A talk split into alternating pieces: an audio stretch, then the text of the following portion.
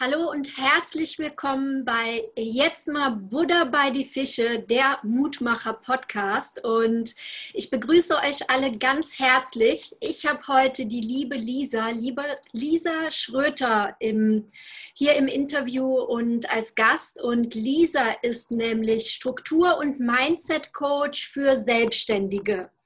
Und als ich gelesen habe mit Struktur, habe ich wirklich gedacht, ah ja, es geht so um Zimmer aufräumen, so ein bisschen wie, ah ja, Marie Kondo, genau, ne, mit Unterwäschefalten und sowas. Aber ich habe jetzt gelernt, ähm, das umfasst noch viel, viel Größeres. Und ja, freut mich, dass du dabei bist, liebe Lisa. Und herzlich willkommen bei Jetzt mal Buddha bei die Fische. Ja, richtig, richtig schön, dass ich äh, hier mit dabei sein darf. Also ähm, ich habe mich sehr gefreut die Einladung von dir gekriegt zu haben. Und genau das ist ganz spannend, weil mit dem Begriff Struktur ähm, ist das ja ein sehr, sehr großer Begriff, ein sehr allumfassender Begriff. Und viele mhm. denken dann erstmal so an das physische Aufräumen und Ordnung mhm. und so. Das ist tatsächlich was, was ich jetzt so nicht so mache, ähm, weil ich eben auch primär mit Selbstständigen oder Menschen, die sich gerade selbstständig machen wollen, arbeiten, arbeite. Und ähm, das heißt, wenn wir äh, uns mit dem Thema Aufräumen beschäftigen, dann hat es eigentlich immer was mit dem Arbeitsplatz zu tun, also der mhm. Schreibtisch, das Büro. Aber primär geht es vor allen Dingen um Selbstmanagement, um Zeitmanagement, um so diesen Rahmen im Alltag zu finden, um letztendlich alle Lebensbereiche so äh, unterzukriegen, sodass man sich wohl und glücklich und leicht damit fühlt. Genau. Mhm. Sehr interessant. Ja. Und ähm, wie bist du auf dieses Thema gekommen? Ist das schon immer dir leicht gefallen, so Ordnung zu halten und für andere vielleicht das zu managen? Oder? Also ich würde sagen, ich bin ein Mensch, ich, mir, mir ist es schon immer sehr leicht gefallen, so den Überblick zu haben.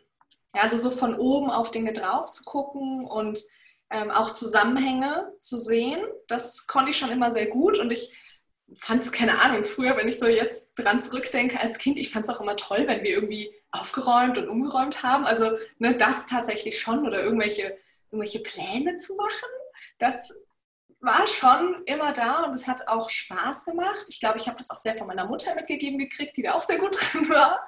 Und ähm, hatte dann aber definitiv nie so das im Fokus, wo ich auch gesagt habe, okay, ich bin da irgendwie gut drin oder ich kann das besonders toll, weil ganz oft, wenn man in einer Sache gut ist, dann nimmt man das ja selbst gar nicht so wahr. Für einen selbst ist das ja ganz selbstverständlich und alle mhm. anderen denken sich so, wow, voll krass. Mhm. Und ähm, vielleicht war das auch in dem Bereich so und ich habe aber tatsächlich auch, gerade als ich dann im Studium war, also ich habe ähm, Jura studiert, ich bin äh, ausgebildete Volljuristin, also erstes und zweites Staatsexamen, sagt man jetzt vielleicht auch wieder, okay, ist ja auch relativ logisch und relativ klar. Ähm, aber da war ich nicht sonderlich strukturiert, da habe ich nicht sonderlich strukturiert gelebt, gearbeitet und habe mit der Zeit da aber tatsächlich auch gemerkt, dass mir das gar nicht gut tut. Also als ich dann mal rausgezoomt habe, ich war dann nach dem ersten Staatsexamen damals für drei Monate und dann nochmal zwei Monate ähm, in Südostasien und in Kanada alleine ähm, reisen letztendlich und bin dann zurückgekommen und habe gemerkt, hm, so unstrukturiert wie das vorher war, das ist nicht so meins und es funktioniert mhm. nicht gut und es tut mir auch nicht gut. Ich fühle mich innen drin immer ganz unruhig und weiß nicht, wo es hingehen soll und wie ich mich fühle und ähm, ich habe so eine ganz, ganz starke Unruhe in mir drin auch gespürt und habe dann mein zweites Staatsexamen gemacht, habe das quasi alles umgedreht, bin dann sehr, sehr strukturiert reingegangen, hatte auch einmal, auch auf einmal wieder total viel Spaß am Lernen und dann hatte man so seinen Lernplan, da wusste man, okay, das und das und das und diese Pläne alleine machen, fand ich schon total cool immer. Gut, das Abarbeiten musste man dann auch noch machen, aber ähm, da habe ich quasi das erste Mal gemerkt, wie gut es mir auch tut,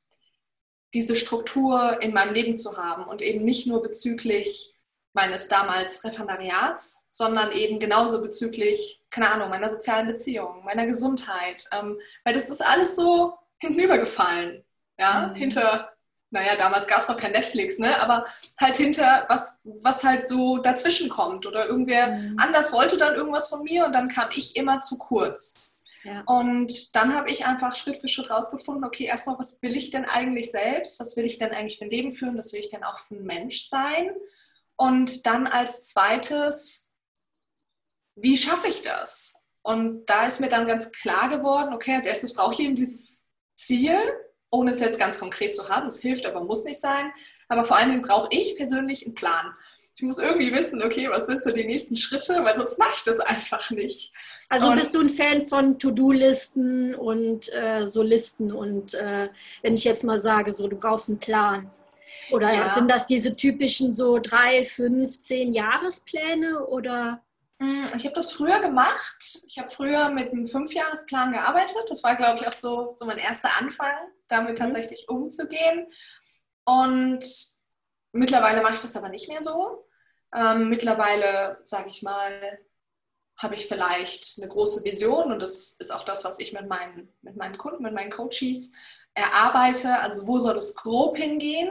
Weil gerade in der Selbstständigkeit verändert sich natürlich auch ganz viel. Man wächst ganz viel, man lernt ganz viele mhm. Leute kennen und merkt letztendlich einfach immer wieder, hey, meine Vorstellung von heute für in fünf Jahren ist in einem Jahr vielleicht schon wieder vollkommen über Bord geworfen.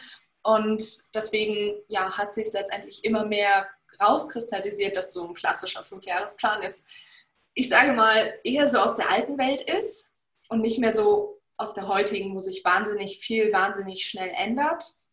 Und ähm, das heißt, wir machen es dann meistens so, dass wir eben quasi mit einem groben Zukunftsbild arbeiten und dann aber gucken, okay, was muss ich denn jetzt konkret entweder innerhalb des nächsten Jahres machen, das ist eigentlich so das Maximum, ähm, was wir uns anschauen, aber dann vor allen Dingen im Rahmen der Quartalsplanung, also was sind die nächsten drei Monate, um uns in diese Richtung mhm. zu bewegen und dann letztendlich immer mehr runtergebrochen. Also bis hin zu, okay, was muss ich denn morgen machen oder was ist mein konkreter nächster Schritt, um tatsächlich dann dahin zu kommen. Genau. Also das heißt, du arbeitest ja mit Selbstständigen. Also sagen wir mal, ähm, ich würde jetzt neu anfangen. Ich würde zu dir kommen und sagen, hey, ich habe da im Kopf, ich möchte gerne Frauen ähm, unterstützen, so Female Empowerment. Und das ist quasi dann, wo du sagen würdest, okay, pass auf, das machen wir mal als so ein groß, als so ein Oberziel. Mhm. Und ähm, wie würden wir dann vorgehen, um sowas runterzubrechen? Heißt das, wenn du sagst, ähm, heißt das auch, äh, wenn du sagst, wir brechen das jetzt runter, zum Beispiel mit Umsatz, wie viel will ich haben, was sind meine Marketing-Steps oder wie kann ich mir das vorstellen? Ja, ähm, total spannend, dass du das so fragst, denn was ich als allererstes mache, wenn jemand zu mir kommt, ist, ich arbeite mit Selbstständigen und Unternehmerinnen, also ich arbeite mhm. primär mit Frauen. Ähm, das heißt aber nicht, dass wir primär am Business arbeiten. Ah. Also auch, aber nicht nur. Unser Unternehmen geht davon aus, wir haben einen unserer Unternehmenswerte, der ist whole. Das heißt, alles ist eins. Du kannst nicht dir nur dein Business angucken und alle anderen Lebensbereiche einfach ignorieren, egal ob es jetzt die Partnerschaft ist oder genau. ob es deine Familie ist oder ob das ähm, deine Finanzen sind oder ob das deine Gesundheit, deine physische und deine psychische ist. Genau, das, das sehe ich auch so. Denn es gibt ja diese Work-Life-Balance, wo ich dachte, warum ist Arbeit und Leben getrennt? Ja. Das ist doch alles ja. eins, ne? Genau. Richtig. Und genau, ja, das ja. ist interessant, ja. ja. Das heißt, wir gucken uns eigentlich nicht primär an, was ist ähm, also mit sowas wie Umsatzzielen oder so arbeite ich eigentlich sowieso überhaupt nicht, weil mhm. das nichts ist, das ist nicht meine Philosophie, das ist nicht unsere Philosophie, ähm, sondern uns geht es vor allen Dingen um Mehrwert für den Kunden mhm. und nicht um Umsatz fürs Unternehmen. Ja? Ähm, aber jetzt mal weg vom reinen Business, gucke mhm. ich mir mit den Menschen, mit denen ich zusammenarbeite, eigentlich immer an, wie soll denn dein Leben aussehen? Vollumfänglich was natürlich ist da das, ist da das Thema Business mit dabei, aber was tust du täglich? Mit wem bist du zusammen? Wo bist du? Ähm, wie viel arbeitest du? Ähm, was genau bewirkst du auch in der Welt? Das heißt, das ist eigentlich das in jedem einzelnen Lebensbereich, was wir uns angucken. Und da kommt natürlich eben auch dazu, was für ein Mensch möchtest du sein? Weil wir mhm. alle wissen, wir dürfen uns natürlich immer weiterentwickeln. Und es ist nicht so, dass wir uns jetzt heute hinsetzen und sagen, okay, ich bin jetzt so und ich bin jetzt fertig, sondern wir bewegen uns ja auch in unserer Persönlichkeit. Und ähm, auch da natürlich gerade, wenn man in die Selbstständigkeit geht oder wenn man selbstständig oder Unternehmerin ist, dann passiert da ganz, ganz viel im Mindset. Also ich bin bewusst nicht nur Strukturcoach, sondern ich bin Struktur- und Mindset-Coach. Und ganz oft kommen Leute zu mir wegen dem Thema Struktur, definitiv. Ne? Und das machen wir auch, also das kriegen wir auch hin, das ist kein Problem. Stellt sich aber ganz oft raus, dass zum Beispiel ähm, Menschen merken, ha, ich brauche irgendwie mehr Struktur in meinem Leben, damit ich mein Leben so gestalten kann, wie ich das gerne möchte, weil ich fühle mich überfordert, ich bin unruhig, ich komme vielleicht nicht dahin, wo ich gerne hin möchte. Aber die haben so einen ganz krassen inneren Widerstand gegen Struktur. Weil die wollen frei sein. Die wollen oh, das bin ich. Das habe ich ja. auf jeden Fall. Also da kann, da kann ich mich total wiederfinden, weil ich äh, lange Jahre als Assistentin gearbeitet habe und total immer nur, also nach dem Kalender von meinem Chef dann halt gelebt habe. Und jetzt bin ich so, ne, ich habe viele Ideen und ähm, habe dann aber, wo ich sagen muss, okay, aber trotzdem muss das Ganze jetzt mal auf, äh, auf so eine solide Basis gestellt werden. Ne? Jetzt habe ich halt angefangen, wie ich eben erzählt habe, ähm, mir Praktikanten als Hilfe dazu genommen und äh, die mich unterstützen. Und wo würdest du sagen, wo fängt denn Struktur an? Und gibt es eine Grenze, wo das so ist, wo hört Struktur auf und wo fängt dann das Mindset an? Oder ähm, kann man, oder ist das, ja, verwebt, ich denke, du verwebst es vielleicht, ne? Aber ja. was wäre zum Beispiel, jetzt als Selbstständige, wenn ich sage, ey, ich habe so viele Ideen, ich bin eher so der ähm, Ideenmensch. Gut, meine Steuern, das macht der Steuerberater. Ähm, wo würde ich mit Struktur anfangen? Fängt das an mit dem Aufstehen? Um wie viel Uhr? Oder, oder wie, äh, wo fängt mhm. das an für dich, Struktur? Ja, also Struktur fängt als allererstes im Kopf an.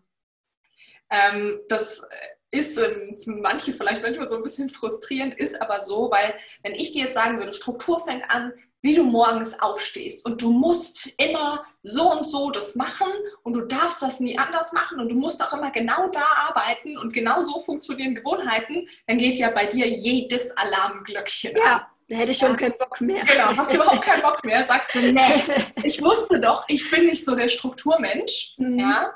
Was aber daran liegt, dass es nicht deine Struktur ist. Es ist nicht der richtige Weg für dich. Mhm. Das heißt, ähm, das ist auch, auch was, was wie, worauf wir im Unternehmen ganz, ganz viel Wert legen. Ähm, es gibt nicht diesen einen Weg. Es gibt kein One Size Fits All. Ja? Mhm. Und wenn du nur diese eine Methode machst, dann und morgens immer die Morgenroutine mit diesen fünf Elementen hast, dann läuft das. Nein, das ist Bullshit ganz ehrlich, das funktioniert so nicht. Das bedeutet, Struktur beginnt im Kopf. Und wenn jetzt jemand zu mir kommen würde, der sagt, okay, ähm, ich merke, ich möchte irgendwie so ein Fundament haben, genau. aber ich habe eigentlich keinen Bock drauf, da, weil ich fühle mich da vielleicht eingeschränkt, dann würden wir uns als erstes mal angucken, ähm, was bedeutet denn Struktur für dich eigentlich? Ähm, vielleicht auch, was ist vielleicht in deiner Kindheit passiert, was ist in der Vergangenheit passiert. Du hast gerade eben erzählt, ne, du warst vorher im Angestellten-Dasein und wir haben es auch ganz oft, wenn wir in der Schule sind, dann kommt irgendein fremder Mensch, den wir dann im Zweifel gar nicht so mögen. Ne? Wir haben auch ganz viele Lehrer, die wir gar nicht so mögen und sagen uns, um die Uhrzeit hast du Mathe zu machen. Genau. Und dann sitzen wir da und sagen, nee, das ist scheiße. Ich will keine Struktur. Ja?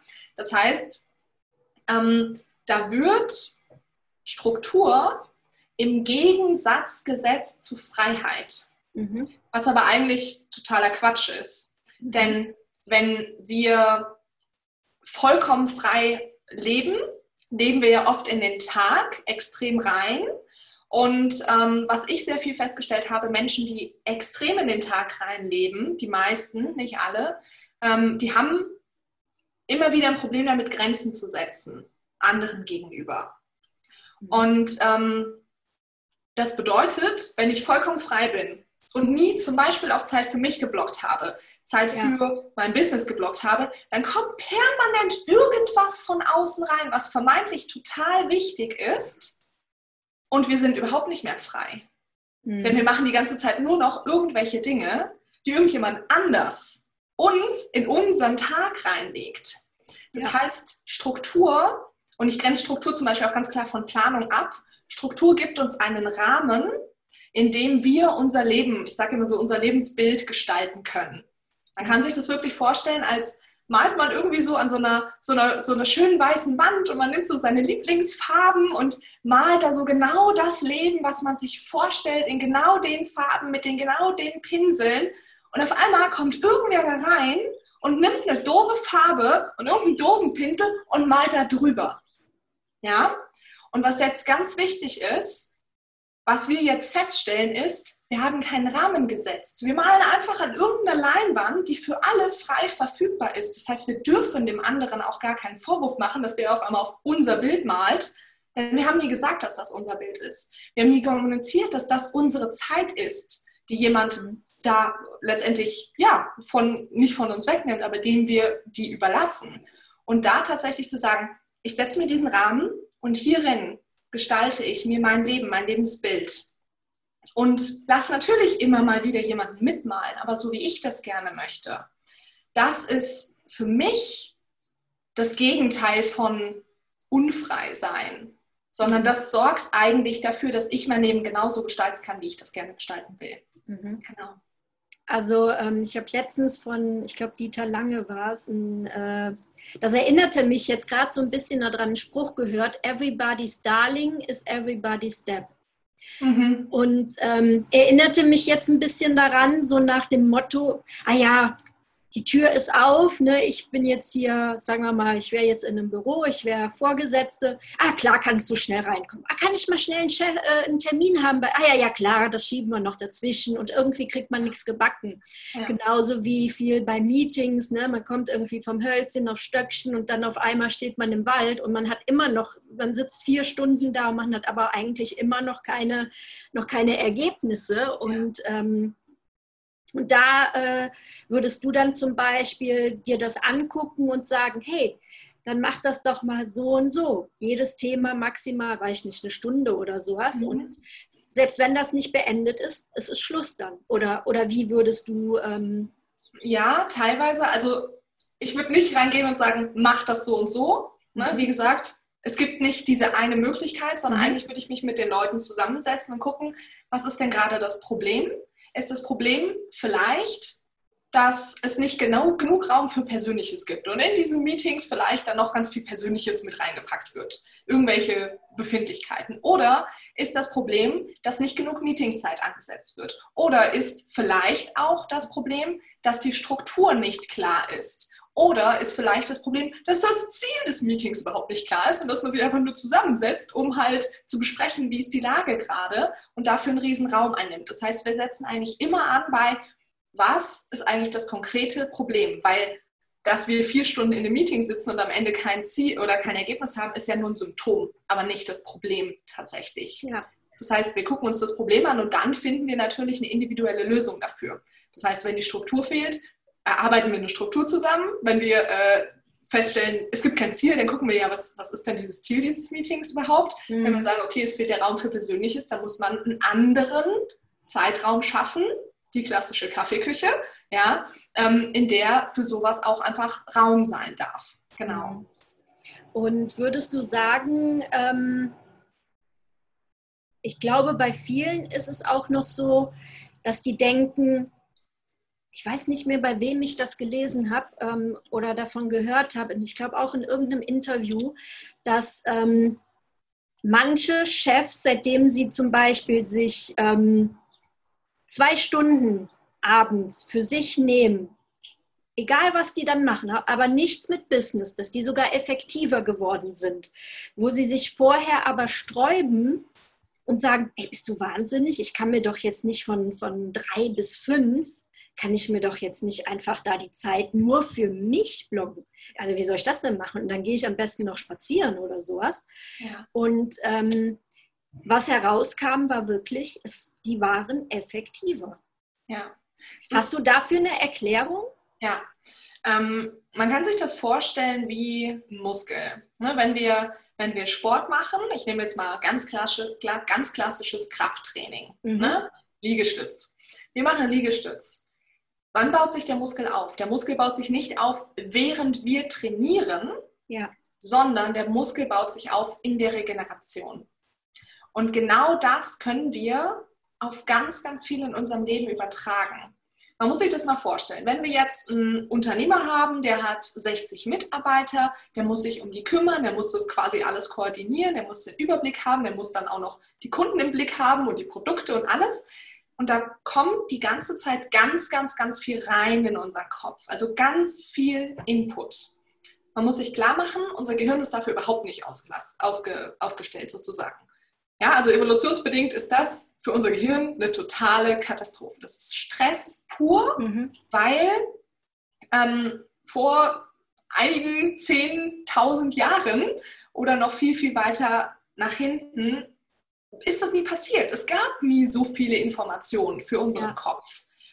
Und deswegen dürfen wir quasi unserem Kopf immer wieder diese Ruhe geben, sich zu entladen. Also den Input, den wir die ganze Zeit reingekriegt haben, auch mal zu verarbeiten mhm. und nicht noch was reinzutun. Und das ist total toll, wenn man dann sagt, hey, ich gehe im Wald spazieren, ohne irgendwelche Eindrücke, ohne den Podcast nochmal im Ohr zu haben, weil auch das ist wieder Input.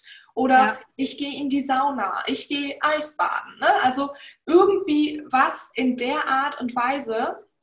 Ähm, oder auch einfach manchmal, ähm, ich habe Zeit mit meiner Familie, ähm, ich habe Zeit mit meinem Partner, ich habe auch einfach nochmal was anderes als das Business nicht, weil es sich gegenübersteht, was wir vorhin hatten mit Work mhm. Life. Das ist Teil davon.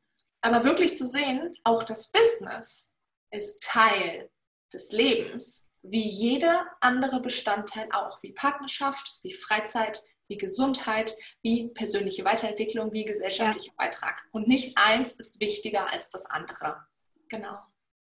Ja, und das dann alles in Balance zu halten. Ne? Richtig, genau. genau. Und ähm, ist das auch so, dass die dich dann manchmal angucken und äh, so nach dem Motto, was erzählt die denn da? Also äh, wie äh, soll ich das denn jetzt noch machen? Auch noch zwei Stunden, also, also vielleicht fünf Minuten, eine Viertelstunde, okay, für mich, wo ich sage, ich gehe jetzt mal, ich renne mal kurz zum Wald und komme wieder zurück. Ähm, wie kannst du das den Leuten näher bringen? Ja, also als allererstes sehe ich es per se nicht als meine Aufgabe zu missionieren und allen Menschen mhm. beizubringen, hey, ihr müsst aber euch ganz viel Zeit für euch nehmen. Ich ähm, arbeite also primär mit Menschen, die das schon erkannt haben, mhm. die das aber noch nicht so ganz unterbringen können. Mhm. Ja, also die schon wissen, ja, ja, Lisa, ich weiß Self-Care und so, das ist schon wichtig, aber ich weiß nicht wie. Ähm, das ist mir tatsächlich auch ganz wichtig, denn ich bin kein Motivator. Mhm. Die Motivation von den Menschen, mit denen ich arbeite, die kommt aus ihnen. Mhm. Nicht ich bin diejenige, die ihnen den Arsch tritt und sagt, hey, jetzt ne, musst du aber mal. Das ist nicht meine Aufgabe. Ja. Ähm, das heißt, grundsätzlich ist die Motivation der Menschen, ihr Leben zu gestalten, so wie sie das möchten, schon da. Mhm. Und da gibt es jetzt natürlich verschiedene Ansatzpunkte, dann auch tatsächlich damit zu arbeiten. Und die meisten Leute, die in so einer Situation zu mir kommen, die auch schon total gehetzt sind und gestresst sind und sagen, oh mein Gott, ich habe gerade mal fünf Minuten, um schnell zur Wald zu rennen und zurück, die sind ja nicht unbedingt erfüllt. Die sind mhm. nicht zufrieden, die sind gestresst. Ja. Das heißt, wir gucken uns da eben wirklich mal an, hey, wie soll denn dein Leben eben aussehen? Und da ist Raum für sowas. ah, okay. Ja. Also du gehst wieder einen Schritt weiter. Du sagst nicht, okay, wir gucken jetzt erstmal, wo sind die Zeitfresser und gucken uns deinen Zeitplan an, sondern wirklich, das ist dein Ziel und was können wir tun? Also quasi so, so einen Überblick zu haben. Nicht so, jetzt, wir machen jetzt den Step mit den Zeitfressern und dann gucken wir mal den Step, ja. sondern du hast dieses Ganze dann im Blick. Ja, genau. Schön. Es ist ganz, ganz wichtig, was ich festgestellt habe in der Arbeit, dass die Menschen verstehen, warum wir tun, was wir tun. Mhm. Das heißt, ich setze mich nicht hin und sage, du hast keine Zeit, alles klar, dann gucken wir uns jetzt mal die Zeitfenster an, weil ich das sage und ich bin der mhm. Experte, mhm. sondern ich nehme sie wirklich mit. Wir, in dem Beispiel eben gucken wir uns an, wie soll dein Leben aussehen? Okay, wo ist denn jetzt gerade der Unterschied zwischen deinem momentanen Leben zu dem, wie es sein soll? Mhm. Okay, was können wir denn da integrieren? Neu und was können wir vielleicht rausnehmen? Oh, du hast 60 Prozent deiner Tätigkeiten und die machen dir überhaupt keinen Spaß. Ja, dann müssen wir da halt was dran ändern. Das heißt, entweder die Tätigkeiten müssen gestrichen werden, die Tätigkeiten müssen abgegeben werden, langfristig natürlich immer, ja. Wie können wir das machen? Und dann gehen wir quasi von diesem großen Bild von wo willst du hin oder ihr als Unternehmen hin zu ganz konkret, was sind die nächsten Schritte. Und das kann sein, alles klar, dann setzen wir uns jetzt mal zusammen hin und du erzählst mir mal, wie dein Tag so aussieht, wie deine Woche so aussieht, wie viel Raum da was einnimmt und was wir da vielleicht verändern können. Aber es ist immer, immer, immer als allererstes, was ist der Grund für Veränderung und nicht einfach, ja, okay, wir machen Veränderung, weil gerade ist doof. Genau. Und ähm, ist auch schon mal passiert, dass ähm, wenn ihr euch alles anguckt, also sagen wir mal, zum Beispiel mein Traum ist es, ich will irgendwann mal ein Haus auf Maui. Ich will da mit meiner Familie und auf jeden Fall mit ganz vielen Hunden leben. Ne? Und ich sitze jetzt gerade hier bei meiner Oma ne? und ähm, ja, auf einem Dorf in Deutschland und da, da ist noch richtig viel Spielraum dazwischen. Ne? Und ähm, ist bei dir schon mal zum Beispiel auch rausgekommen, dass du gesagt hast, ähm, ja, wie willst du da hinkommen und vielleicht musst du das nochmal überdenken? Mhm. Meinst du das Ziel überdenken? Ja. Mhm. Dass ihr also, das in Zwischenziele unter, aber das macht ja, ihr so, ne? Genau, also überdenken mhm. würde ich es jetzt nicht. Also ich würde jetzt nicht zu dir gehen und sagen, na, ist das wirklich so eine gute Idee? Ist das, ist das realistisch, Alex? Ja. nee, also Maui soll nicht so schön sein, habe ich gehört. ja, also das mache ich natürlich überhaupt nicht. Ganz mhm. wichtig. Ähm, Leute kommen zu mir mit einem Ziel oder mit einem mhm. Bedürfnis vielmehr. Ähm, also wäre das zum Beispiel Haus auf Maui, wäre jetzt was, wo ich dann sagen könnte, oh, wie komme ich da hin? Da gehe ich mal zu der Lisa. Also ja, das wäre schon ein Ziel. Äh, also ich müsste jetzt nicht sagen, unbedingt zu dir kommen und sagen, hey, ich will eine Million im Jahr verdienen und da, damit ich mir ein Haus in Maui kaufen kann. Nee, das muss ich gar nicht haben. Ne? Ja, ersteres ist tatsächlich viel schöner, ja. ähm, weil wir uns da natürlich viel, viel mehr ähm, damit auseinandersetzen können, was bedeutet das eigentlich für dich? Mhm. Warum muss es denn Maui sein? Warum sind es denn die Hunde? Was hat mhm. es mit deiner Familie zu tun? Wie ist denn da so dein Alltag, wenn du dann mhm. da bist? Und es ist immer wieder ganz wichtig, wenn wir Motivation finden wollen, also ein Motiv mhm. haben wollen, einen Grund haben wollen, dass wir das mit Emotionen verknüpfen. Und wir können uns halt eine Million einfach, da ist keine Emotion. Da ist, nee, ich also, kann es mir ehrlich gesagt nicht vorstellen. Eben, genau. Ne, weil das ist so weit weg. Ähm, deswegen. Ne? Richtig, wir haben noch nicht mal eine Vorstellungskraft dazu, mhm. aber so ein Haus, Mhm. Und welche Farbe das hat und mhm. wie groß das ist und wie mhm. die Landschaft drumherum aussieht. Da kriegen wir Bilder zu. Das heißt, wir können unsere Reize nutzen, unsere ja. Sinneswahrnehmung. Also, was riechen wir, was schmecken wir, was sehen wir, was hören wir, was fühlen wir. Das können wir da nutzen. Das heißt, das ist eine viel, viel stärkere Motivation für dich, mhm. da tatsächlich auch loszugehen, als zu sagen, ja, also ich brauche jetzt das Geld, um das Haus zu, um das Haus zu holen. Ähm, und deswegen ist das Ziel das Geld. Nein, das Ziel ist nicht das Geld. Geld ist niemals das Ziel. Mhm. Das, was wir uns glauben, mit diesem Geld kaufen zu können, ist das, was wir eigentlich mhm. wollen. Und dann gleichzeitig, was ich auch ganz viel mache, das ist dann auch ganz viel die Mindset-Arbeit, Natürlich brechen wir das dann runter und natürlich machen wir dann auch, okay, alles klar, womit müssen wir anfangen? Wann soll das erreicht sein? Ist es realistisch? Ähm, kriegen wir das, wie, wie sieht es jetzt aus in den nächsten paar Monaten? Ne? Also wir brechen das dann eben, eben auch zeitlich runter, auch ähm, ich sag mal in, in den Themen runter mhm. und ähm, machen dann tatsächlich auch einen konkreten Plan. Ähm, und ich begleite dann natürlich auch in diesem Plan, aber gleichzeitig ist es mir auch ganz, ganz wichtig, sich die Emotionen dahinter anzugucken. Also eben, was ich gerade angesprochen habe. Was versprichst du dir denn davon? Warum glaubst du denn dann glücklicher zu sein als heute? Und vor allen Dingen dann tatsächlich auch festzustellen, okay, wie können wir denn heute schon diese Gefühle, die du damit verknüpfst, in dein Leben integrieren? Mhm. Weil sonst haben wir halt ganz, ganz stark das Problem, wenn wir auf ein Ziel hinarbeiten, gerade auf so ein großes Ziel. Ja. Wir sind immer in der Zukunft dann irgendwie, ne? Genau. Wir mhm. rennen und rennen und rennen und rennen und dann haben wir ein Ziel irgendwann erreicht und da denken wir so, ja, mir geht es jetzt halt auch, also so an diesem einen Stichtag geht es einem dann halt auch nicht viel anders als am Tag davor oder am Tag danach. Mhm. Das heißt, die Kunst ist eigentlich, sich das Leben heute in der Gegenwart schon so zu kreieren, wie wir es gerne haben möchten. Das heißt, die Empfindung. Also schon so schön zu machen, wie ich es mir quasi auf Maui vorstelle. Genau, also die Empfindungen vor allen Dingen mhm. heute schon zu kreieren und gleichzeitig sich natürlich immer mehr ähm, in die Richtung zu bewegen, wo man denkt so, ah, aber so das auf Maui wäre trotzdem schön. Nicht, mhm. weil man erst dann glücklich sein kann, sondern weil man die Erfahrung machen möchte, weil man vielleicht auch zu der Person werden möchte, die das geschafft hat, die das kann. Ne? Also ganz, ganz viel so dieser Weg, der auf mhm. das Ziel hinführt, ist viel, viel wichtiger, als am Ende den Haken zu setzen und so, ja, check, jetzt habe ich das Haus. Ja, jetzt bin ich hier ne, und jetzt, oh genau. ja. Hm. ja. Cool. Genau. Und ähm, dann ähm, brecht ihr das runter und ihr geht dann in alle Lebensbereiche. Ja, also nicht per se. Mhm. Also wir gucken uns vor allen Dingen die an, die natürlich verändert werden wollen.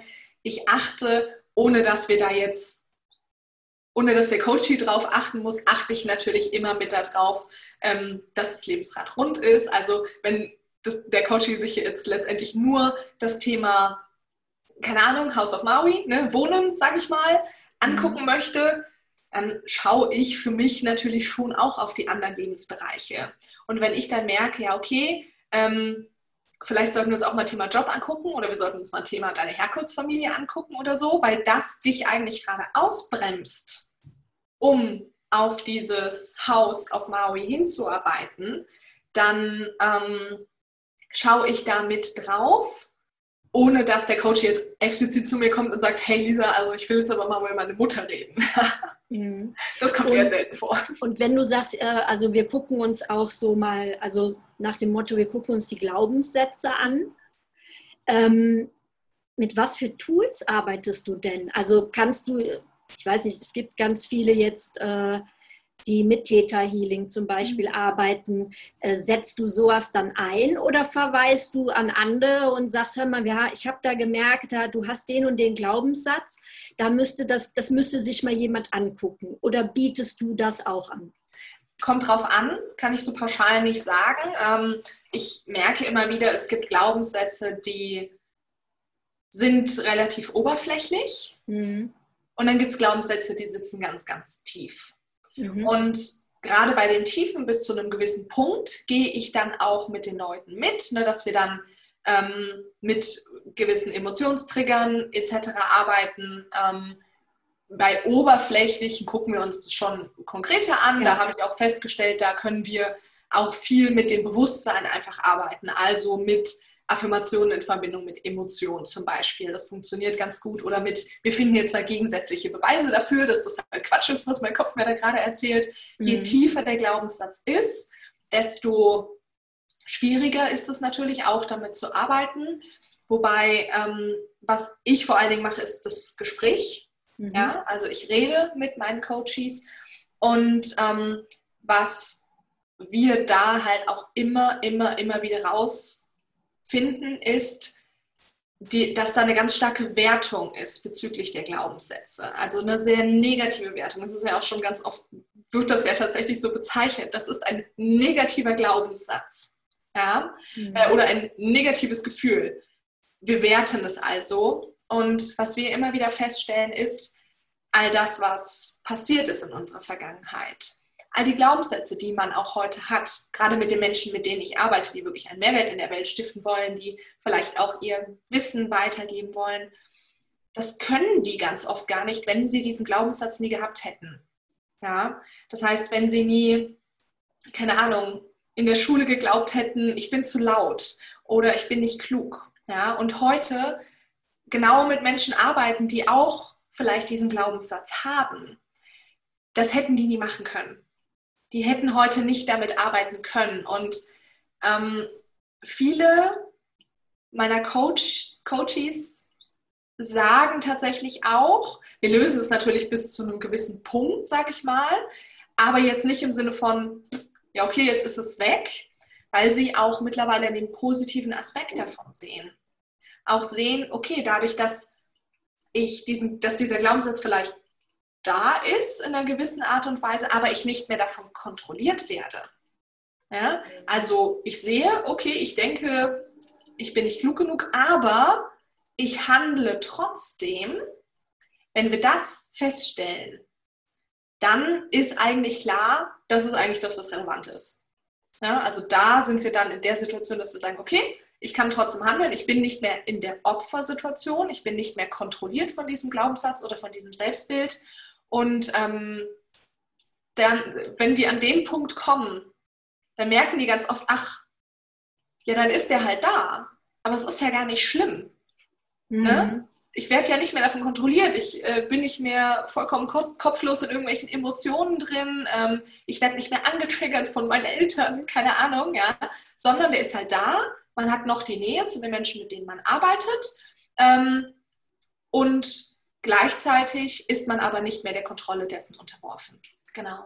Und wenn du jetzt zum Beispiel, ähm, ich denke, bei so Selbstständigen ist es ja oft äh, auch ein Thema mit Geld. Mhm. Trotzdem, ne, auch wenn man sich die anderen Aspekte, so, dann können ja auch Glaubenssätze da sein, wie ich werde nie erfolgreich sein oder ah ja, ich habe eh nie genug Geld oder weil ich glaube, das ist auch ähm, also ich hatte, ich habe mich letztes Jahr selbstständig gemacht, ich hatte schon ein bisschen Schiss, muss ich ehrlich mhm. sagen, dass ich äh, nicht genug verdiene und so weiter. Und ähm, was, wie würdest du denn mit solchen Leuten dann, ähm, ich meine, dass man zu laut war und sowas, das ist ja was, was man selber weiß. Aber wie kann man das mit was, was man nicht so wirklich greifen kann?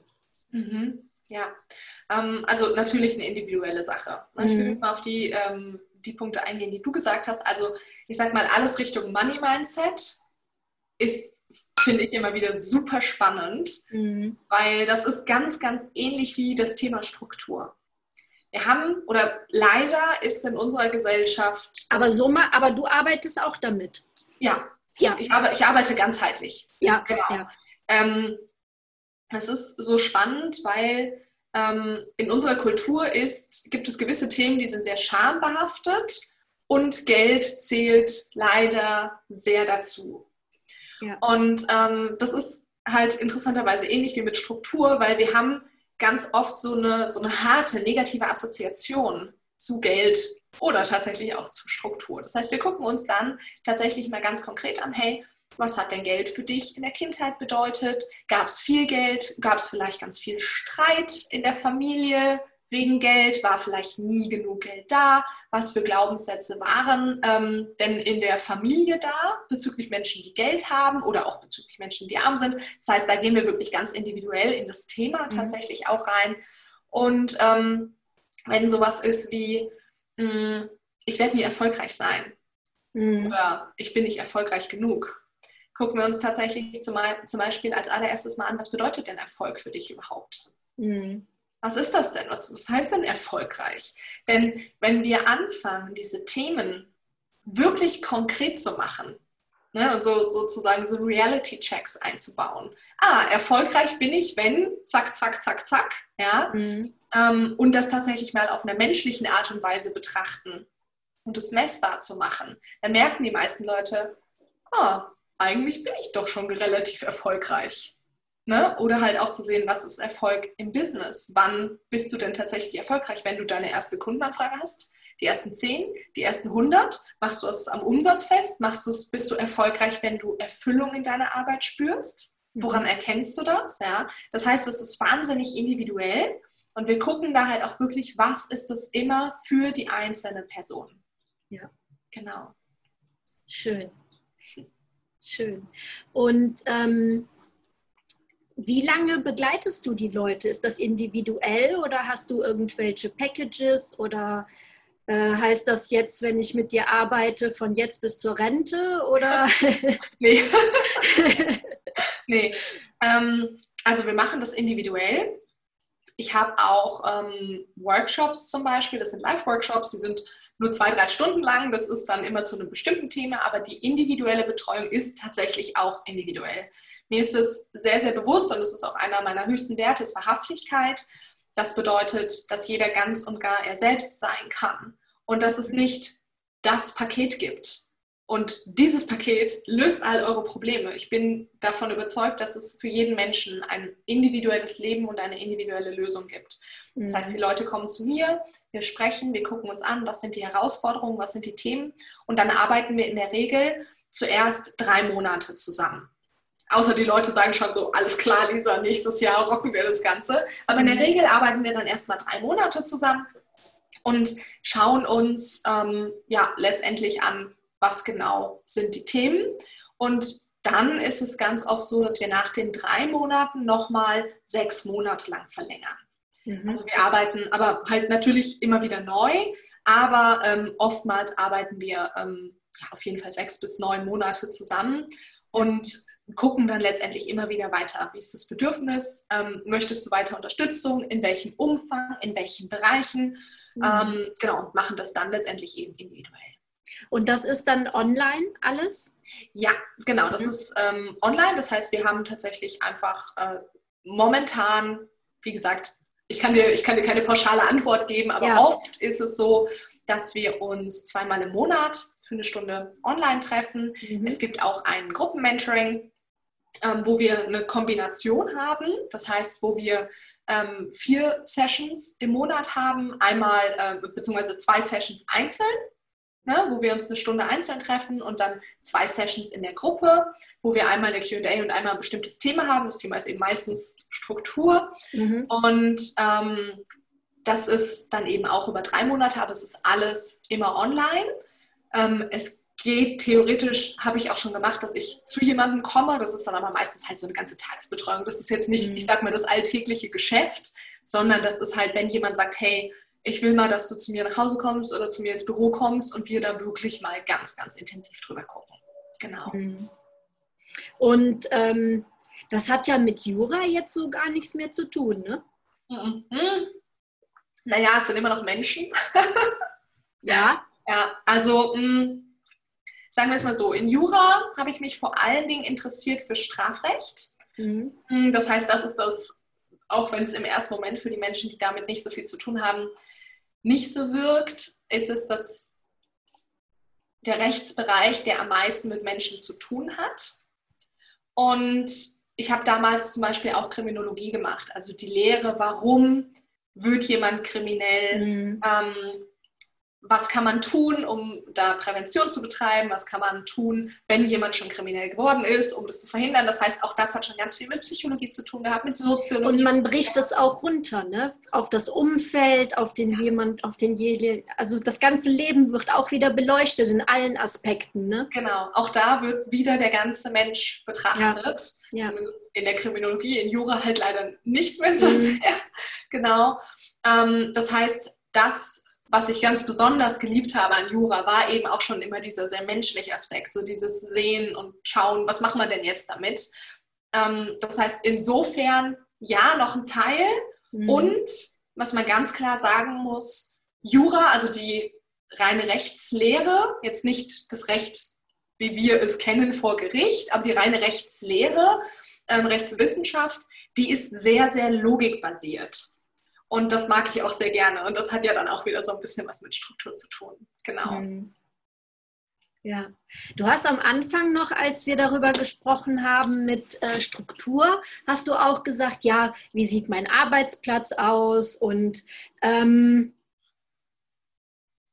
das heißt, ich könnte dann zum Beispiel auch, wenn ich dir sage, boah, mein Arbeitsplatz, der sieht aus, äh, keine Ahnung, dann könnte ich auch eine Aufgabe von dir bekommen, räum mal auf und schaff Klarheit oder ähm ja, also normalerweise, wenn ich anfange, mit Menschen zu arbeiten, wie gesagt, ähm, wir sprechen am Anfang natürlich mhm. erstmal und gucken, was ist denn so der, der die Lage, so, was, wie ist die Lage mhm. sozusagen. Und wenn ich dann schon merke, ah, es ist voll viel Überforderung und es ist alles so viel und ich habe keinen Überblick, ne, also es gibt dann einfach so ein paar ja, Hinweise auf gewisse Themen natürlich, wie das halt im Coaching immer ist dann sage ich teilweise auch, ja, du, hey, schick mir doch mal Bilder von dem Raum, in dem du arbeitest oder von deiner Wohnung oder von deinem Schreibtisch oder von deinem Arbeitsplatz. Und da erkennt sich dann, da erkennt man dann meistens schon, okay, alles klar, da können wir auf jeden Fall schon mal ganz, ganz, ganz viel reißen. Und wenn und merke, das okay, spielt eine Rolle zum Beispiel, ja. wie viel Erfolg jemand hat? Ähm, naja, oder, oder so, was, was da beeinflusst wir, das? Ja, da wären wir wieder bei, was bedeutet Erfolg eigentlich? Mhm. Solange wir darauf keine Antwort haben, und die ist individuell, ja, mhm. können wir nicht sagen, was beeinflusst das. Also wenn ich jetzt sage, ich bin erfolgreich, wenn ich immer achtsam bin und ähm, sieben Stunden am Tag meditieren kann, dann ist es natürlich vollkommen egal, wie dein Schreibtisch aussieht. Ja. ja? Ähm, das heißt, das ist einfach eine individuelle. Eine individuelle Sache. Das heißt, jeder darf sich angucken, was bedeutet Erfolg für mich. Und ähm, worauf es aber definitiv einen Einfluss hat, ist, wie ruhig du dich zum Beispiel in dir drin fühlst. Also ich sage immer, Ruhe im Außen ist Ruhe im Innen. Das heißt, wenn du einen Schreibtisch hast oder einen Arbeitsplatz hast und überall stapelt sich alles. Und du hast 25.000 Stifte überall rumliegen und Marker und Post-its und Zettel und Dokumente und Kopfhörer und noch ein Bildschirm und noch ein Block und 25 Gläser, weil du nie aufräumst. Dann wirst du morgens in der Regel an deinen Schreibtisch kommen und keinen Bock haben. Du kommst okay. dahin und denkst dir, boah, wo fange ich denn an? Ich weiß nicht, wo ich anfangen soll. Du guckst vielleicht, du siehst vielleicht Dokumente und siehst solche Stapel und weißt nicht, was da drin ist. Das heißt, es fühlt sich immer so unerledigt an. Es fühlt sich mhm. immer so unruhig an. Es ist immer so ein... So ein Druck? Ja, genau. Mhm. Es entsteht so ein ganz krasser Druck. Das heißt, wir arbeiten einfach extrem viel mit. Wir schaffen Klarheit. Und mhm. Klarheit kann halt auch sein, wir räumen einfach mal den Schreibtisch auf wir schauen, dass jedes Ding, und das bezieht sich eben dadurch, dass wir ganzheitlich arbeiten, auch oft auf die Wohnung, dass jedes Ding ein Zuhause hat, einen Platz hat, womit wir wieder bei Marie Kondo wären. Ähm, mhm. Ähm, und äh, sorgen dafür, dass das natürlich nicht immer, aber in 80 Prozent der Fälle halt wirklich eingehalten wird. Dass wir abends eine Abendroutine einführen, wenn der ähm, Arbeitstag beendet ist, wo der Schreibtisch aufgeräumt wird. Weil natürlich bleiben irgendwelche Dinge liegen, aber dann kommt der Stift wieder in sein Zuhause und der Block kommt wieder in sein Zuhause und die Kopfhörer kommen weg und das Glas und die Tasse werden weggeräumt, dass du am Morgen an so einen richtig schönen, clean Schreibtisch kommen kannst und so denkst so, wow, heute verändere ich die Welt. Anstatt hinzukommen zu sagen, wow, das sind echt viele Aktenberge. Mhm. Genau. Also wir gehen quasi raus aus dieser Überforderung, indem wir ganz, ganz viel Klarheit schaffen. Und da ist es natürlich auch manchmal tatsächlich physische Klarheit. Ja. Wo dann auch die Sauberkeit und alles mit äh, reinspielt oder. Also Sauberkeit sorgt meiner Erfahrung nach nicht per se für Unruhe. Oder halt wenn es nicht sauber ist. Natürlich fühlen die meisten Menschen sich wesentlich wohler, wenn sie in einer sauberen Umgebung sind, ähm, weil auch das natürlich so eine unerledigte Aufgabe sein kann. Mhm. Aber Unordnung oder auch nicht wissen, wo Dinge sind, keinen Überblick haben, belastet das uns in der Regel viel mehr. Viel, viel okay. mehr, als wenn etwas, ich sag mal, ein bisschen dreckig ist. Wichtig, auch hier darf man natürlich wieder unterscheiden, wenn der Fußboden jetzt halt keine Ahnung, nicht gestaubsaugt ist, dann liegen da halt so ein paar Wollflusen drum. Das ist jetzt nicht schön, aber es ist eine Aufgabe. Mhm. Wenn wir jetzt unsere Küche nicht aufräumen und da ist es quasi dreckig, weil das ganze ungespülte Geschirr da ist, weil wir keine Spülmaschine haben oder die Spülmaschine nicht ausgeräumt haben, dann sind es gleich viel, viel mehr Aufgaben. Mhm. Wir können nicht mehr weiterarbeiten, weil wir kein Geschirr mehr haben. Das heißt, das ist schon wieder eher Richtung Unordnung als mhm. nicht sauber. Genau. Okay, das ist interessant, ja. Und ähm, hast du vielleicht noch ein paar Tipps, wo äh, jetzt jemand anfangen könnte, direkt zu Hause, wo du sagst, das, das bringt dir mehr Klarheit? Mhm. Ähm, ja, also was ich auf, wo ich auf jeden Fall ein ganz, ganz großer Fan bin, ist in irgendeiner Art und Weise wirklich Ordnung schaffen, also das, was wir gerade angesprochen haben. Zumindest wenigstens so einen Bereich haben, im Idealfall der Schreibtisch, ähm, wo man wirklich den einigermaßen clean hat. Und mit einigermaßen clean, ich bringe jetzt mal das Extrem, das ist für mich das Ideal. Das heißt natürlich nicht, dass das für jeden das Ideal ist, ist, dass man seine elektronischen Devices hat, also Computer, Maus, vielleicht Kopfhörer ähm, dass man einen Stift auf dem Schreibtisch hat, wenn man ihn braucht, einen Marker, einen Block und etwas zu trinken. Ende. Mehr nicht. Mehr gehört meiner Meinung nach nicht auf den Schreibtisch. Mhm. Ähm, wenn die meisten das jetzt hören, dann denken sie wahrscheinlich so, das sieht bei mir aber ein bisschen anders aus. Hier vor allen Dingen problematisch, wie gesagt, so diese vielen Zettel aufeinander, diese ganzen vielen Post-its überall. Ne? Also all das sorgt einfach für Unruhe und für, ah, ich habe da noch was zu erledigen. Das bedeutet wirklich Ordnung zu schaffen und einen physischen Überblick zu schaffen mhm. für das, was so da ist. Und das ist der erste Schritt. Und dann natürlich auch immer wieder die Dinge so an ihr Zuhause zurücklegen. Ne? Dass man ja. halt weiß, ah, okay, alles klar, ähm, da sind so die Dinge, die ich brauche. Das gilt analog wie digital. Ne? Also es gilt natürlich genauso für den Arbeitsplatz, den wir in unserem Computer haben. also auch mhm. da sollten wir natürlich den Überblick haben. Das heißt, physische Ordnung ist auf jeden Fall was, ich verspreche es euch. Und alle, die schon mal ausgemistet haben, die wissen auch, wie, wie befreiend auch dieses Gefühl tatsächlich ist. Ja. Ähm, das ist auf jeden Fall ein ganz, ganz riesen, riesen Game Changer. Ähm, was auch für Klarheit sorgen kann, wenn wir die Situation haben, dass wir so ganz überfordert sind und so, wie du es auch vorhin angesprochen hast, so, oh, ich habe tausend Ideen und ich will das alles mhm. umsetzen, aber es gibt so voll viel zu tun und ich weiß überhaupt nicht, wo ich anfangen soll und vielleicht auch sehr, sehr viel Druck auch da ist, mhm. dann hilft es wahnsinnig, wirklich einmal alles runterzuschreiben. Also ich nehme mir einfach einen DIN A5-Block und schreibe alles auf, unsortiert, einfach so, wie es kommt ähm, für das, was gerade ansteht. Und da differenzieren wir auch nicht zwischen Business, zwischen Privat, zwischen was auch immer, ja, sondern wirklich einfach mal alles runterschreiben. Und dann können wir das einsortieren in wichtig und dringend. Ähm, und was ich auch sehr, sehr gerne mag, ist tatsächlich mit ähm, ja, quasi drei verschiedenen Listen zu arbeiten. Das ist die, das sind eben zwei Monatslisten und Wochenlisten. Sprich, mir fällt irgendwas ein, beziehungsweise nehmen wir mal dich, ne? du hast eine Idee und sagst, oh, ich will noch einen Podcast starten, ja, mit dem und dem Thema. Und okay, wann mache ich das? Ja, das mache ich im Januar. Dann hast du eine Januarliste und dann schreibst du drauf, Podcast starten zu Thema X.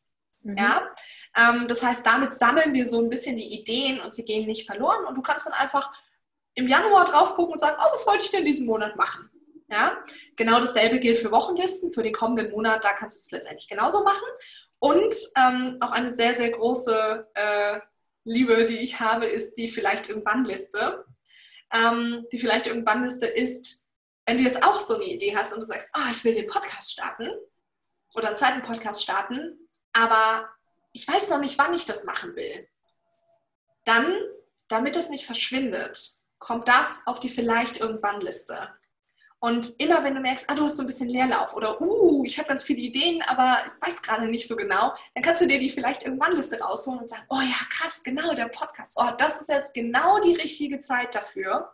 Und dadurch kriegst du so ein bisschen, durch diese drei Punkte, die ich jetzt gerade genannt habe, kriegst du so ein bisschen mehr Klarheit, einmal in das Physische, das Digitale und dann aber auch vor allen Dingen in die Gedanken. Und ich habe tatsächlich noch einen Tipp.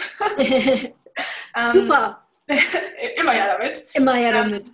Ich habe es vorhin angesprochen, wenn man den Schreibtisch tatsächlich so hat, dass man sagt, okay, Electronic Devices, ein Stift, Block, was zu trinken, dass man diesen Block immer neben sich liegen hat und um aus der Ablenkung rauszukommen. Jedes Mal, wenn uns so diese Idee aufpoppt oder ah, oh, das muss ich noch machen oder ah, oh, das habe ich vergessen oder uh, das ist voll die coole Idee oder ne, sowas, dass wir unseren Block neben uns liegen haben und in dem Moment unseren Stift nehmen, das runterschreiben und dann wieder zurück zu unserer jetzigen Aufgabe kommen.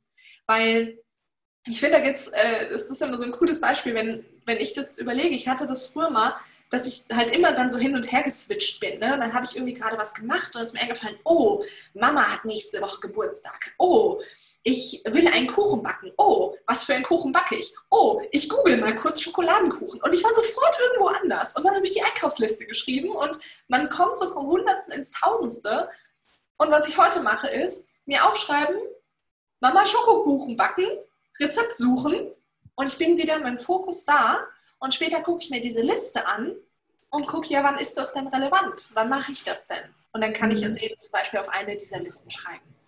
Machst du das äh, online, so eine Liste? Mhm.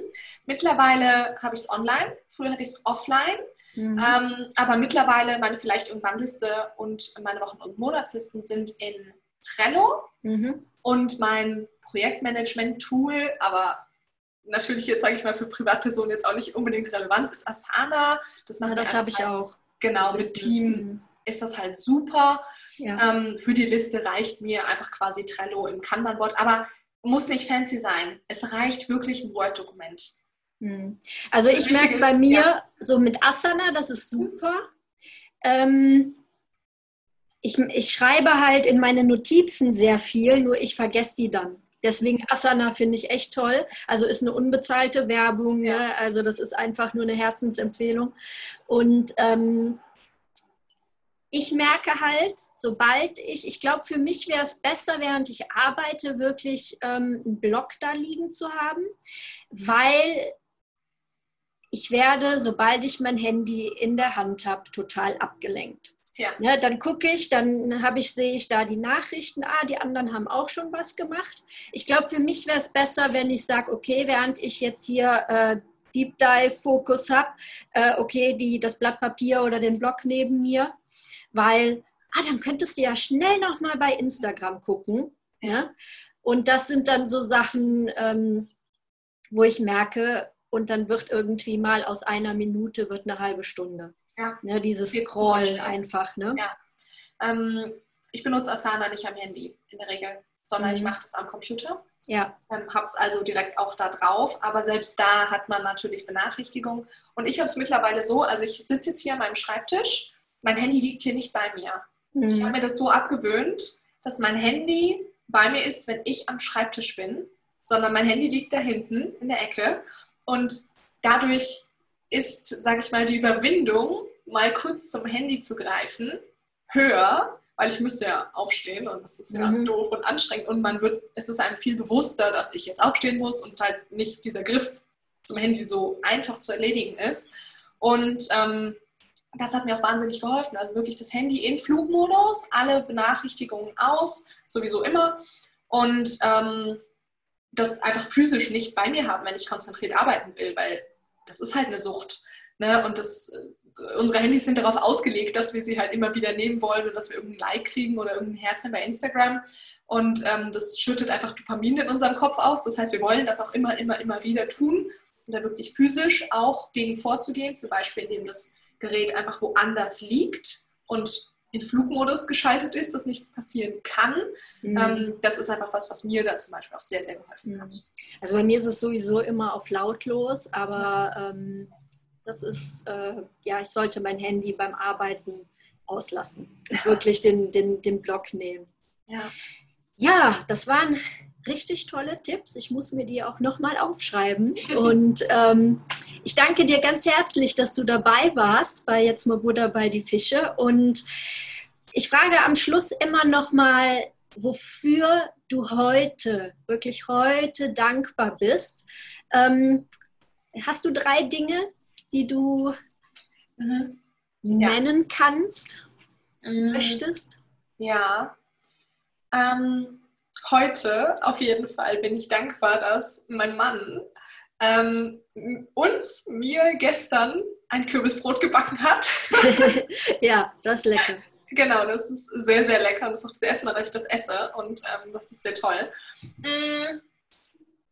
Das ist immer so spannend, wenn ich diese Frage gestellt kriege, dann geht sofort so dieses Ja, ich bin jetzt auch dankbar, obwohl das heute gar nicht relevant ist. Ähm, ich deswegen nenne ich das jetzt trotzdem, auch wenn es heute nicht relevant ist. Ich bin wahnsinnig dankbar, ähm, dass ich ein, dass ich 26 Jahre meines Lebens einen Vogel hatte. Also ich bin weder eine verrückte Katzen- noch Hundefrau, sondern ich bin eine verrückte Vogelfrau und 26 Jahre meines Lebens durfte mich ein kleiner Vogel durch mein Leben begleiten. Und ähm, das war, ich glaube, das ist was, das kann man nicht beschreiben, wenn man selbst keine Tiere hat und halt 26 Jahre ist halt fast mein ganzes Leben lang gewesen.